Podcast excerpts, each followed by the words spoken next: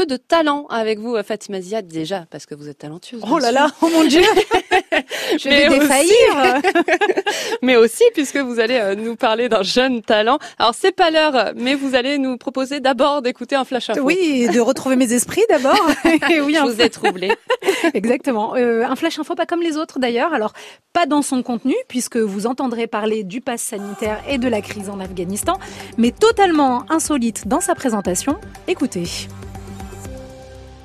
Bonjour à tous, très heureux de vous retrouver pour une nouvelle édition. Voici les titres de ce samedi. L'actualité aujourd'hui notamment marquée par euh, les opposants au pass sanitaire qui comptent accroître euh, la pression sur le gouvernement pour leur sixième week-end de mobilisation à l'approche de la rentrée. Plus de 200 manifestations prévues en France. Elles devraient démarrer dès midi. Selon les estimations d'une source policière, entre 170 000 et 220 000 personnes devraient Oh. manifester. À suivre sur France Info Canal 27. C'est Moi, trop mignon. pas mignon. Non, la voix n'est pas pitchée. Nous sommes bien dans un JT officiel. C'est sur l'antenne de France 3 Normandie que ça se passe. Et cette toute jeune voix, en fait, que l'on entend est celle de Louan, 13 ans, futur journaliste qui fait le buzz depuis quelques jours sur le net et donc euh, aujourd'hui à la télé. Alors tout a commencé quand Louan découvre France Info, la chaîne télé diffusée sur le canal 27 de la TNT. Alors c'est surprenant pour son âge, mais il tombe en amour complet pour le nouveau format. Il ouvre même un compte sur Twitter pour en dire chaque jour le bien qu'il en pense. Alors sa passion va plus loin puisque la chaîne bah, éveille en lui des envies de présentation. Oui, un jour, il sera journaliste, présentateur du journal télévisé, c'est sûr et certain.